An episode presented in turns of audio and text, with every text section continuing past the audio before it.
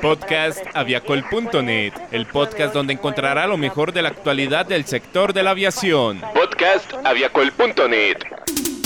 Bienvenidos al podcast noticioso de aviacol.net, hoy 13 de abril del 2020, y a continuación hacemos un recorrido por todo lo que sucede en el mundo de la aviación en medio de la pandemia del COVID-19. Aerolínea escocesa Logan Air transforma sus aviones en ambulancias. La TAM cancela orden por 10 aviones a 350. Antonov despliega el AN-225 para dar soporte en la crisis sanitaria global. Aquí inicia el podcast noticioso de aviacol.net, el portal de la aviación.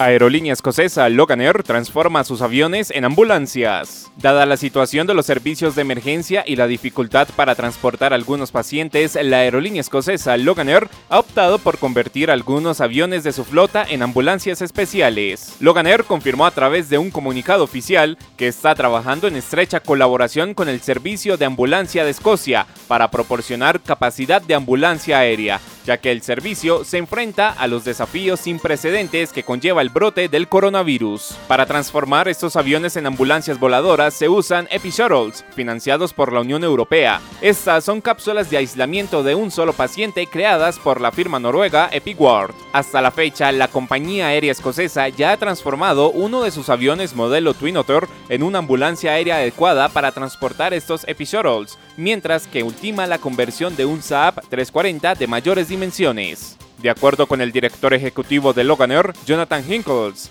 el esfuerzo del equipo para lograrlo, pasar de un concepto a una solución operativa en solo una semana, ha sido absolutamente increíble. Entre los equipos de SAS y Logan Air, el concepto, las pruebas y la capacitación han tenido lugar y también estamos agradecidos por el apoyo de la Autoridad de Aviación Civil para el progreso de este proyecto.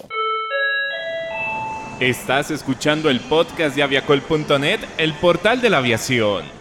La TAM cancela orden por 10 aviones a 350. El grupo Latam Airlines canceló una orden por 10 aviones Airbus A350, esto como una medida para reducir gastos ante la caída de la demanda mundial derivado de la pandemia COVID-19. Detalladamente, el transportista de América Latina canceló las órdenes por 6 aviones A350 Raya 1000 y 4 A350 Raya 900. Latam tenía 25 pedidos con el fabricante Airbus, 17 de ellos tipo Raya 900 y 8 de Raya 1000. No obstante, este número se redujo a 13 jets Raya 900 y 2 para el Raya 1000. Airbus registró en total 15 cancelaciones del A350 y 4 del A330 NEO durante marzo. Sin embargo, consiguió un acuerdo por 10 A350 de un cliente no revelado. De igual manera, el fabricante europeo anunció planes para reducir la producción de aviones luego del impacto que provocó el coronavirus en la industria. El plan consta de una reducción en la producción del A320, el avión más vendido, al igual que el A350 aproximadamente en un 40%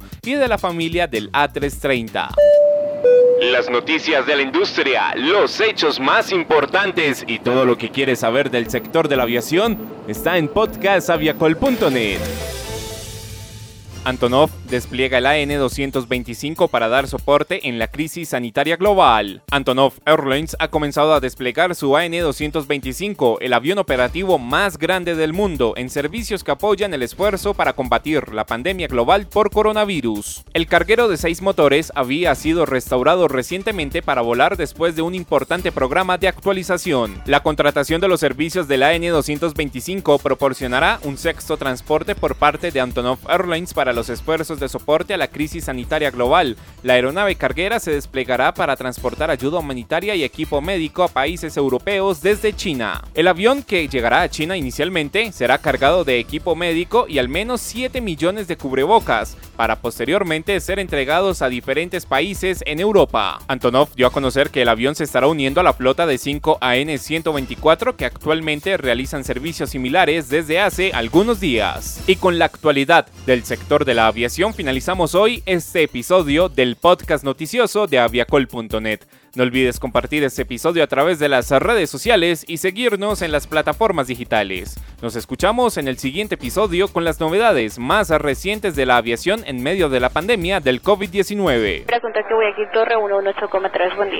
Punto de espera 183. Este fue el podcast de aviacol.net, el portal de la aviación.